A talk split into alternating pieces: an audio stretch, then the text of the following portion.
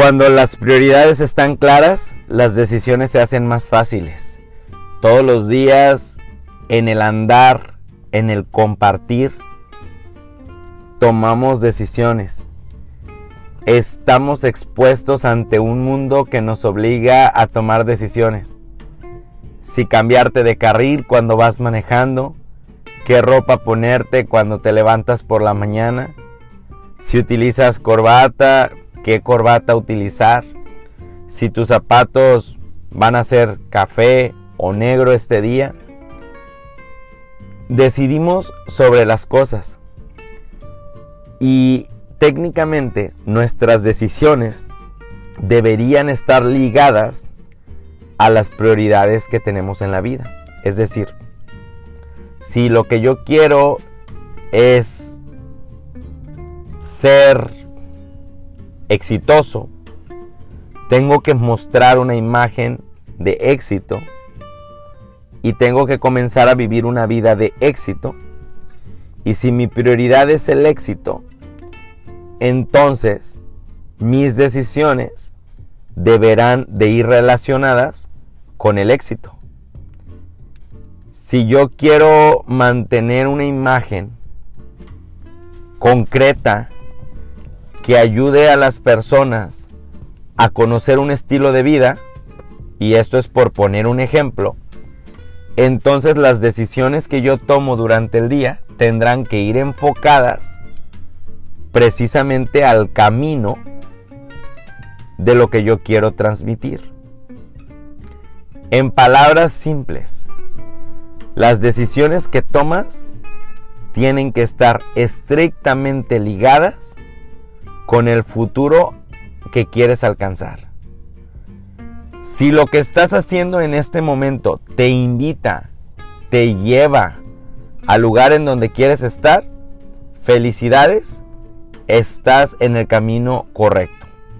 Si lo que estás haciendo en este momento no te acerca al lugar en donde quieres estar, retírate inmediatamente del sitio.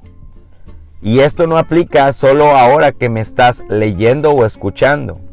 Esto aplica en todo momento. Esto aplica si cuando estás frente al televisor recuerdas a este networker que te invita y que te hace ese llamado a que te levantes y te pongas a trabajar, ahí recordarás y entenderás que tus decisiones están siendo más fáciles porque la prioridad es clara. Hay prioridades y vivimos en un mundo de prioridades. Las mismas prioridades que nos invitan, que nos llevan de la mano a tener el resultado que buscamos.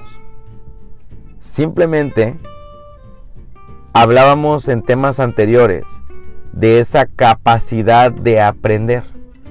Y hablábamos cómo esa capacidad de aprender es la cualidad más importante que un líder debe tener. Y hoy te hago un llamado al mismo tiempo de aprender a desaprender.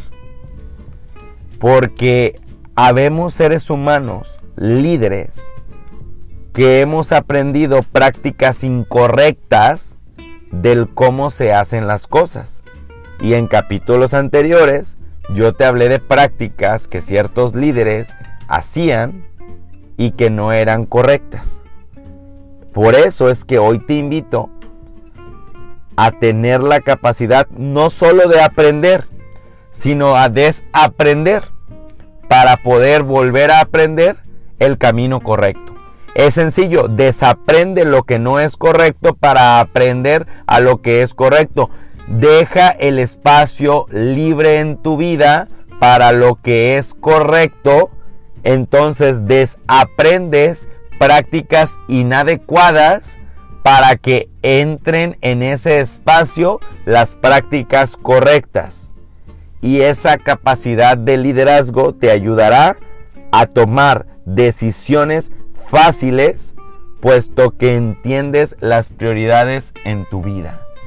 Yo quiero invitarte a eso, a que entiendas que hay prioridades en la industria del network marketing y que si lo que estás haciendo en el momento que llegue este recuerdo y este flachazo, yo te invito a que dejes de hacerlo si no te lleva al lugar en el que quieres estar.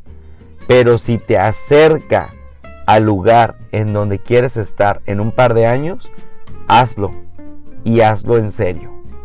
Porque te permitirá llegar tarde o temprano.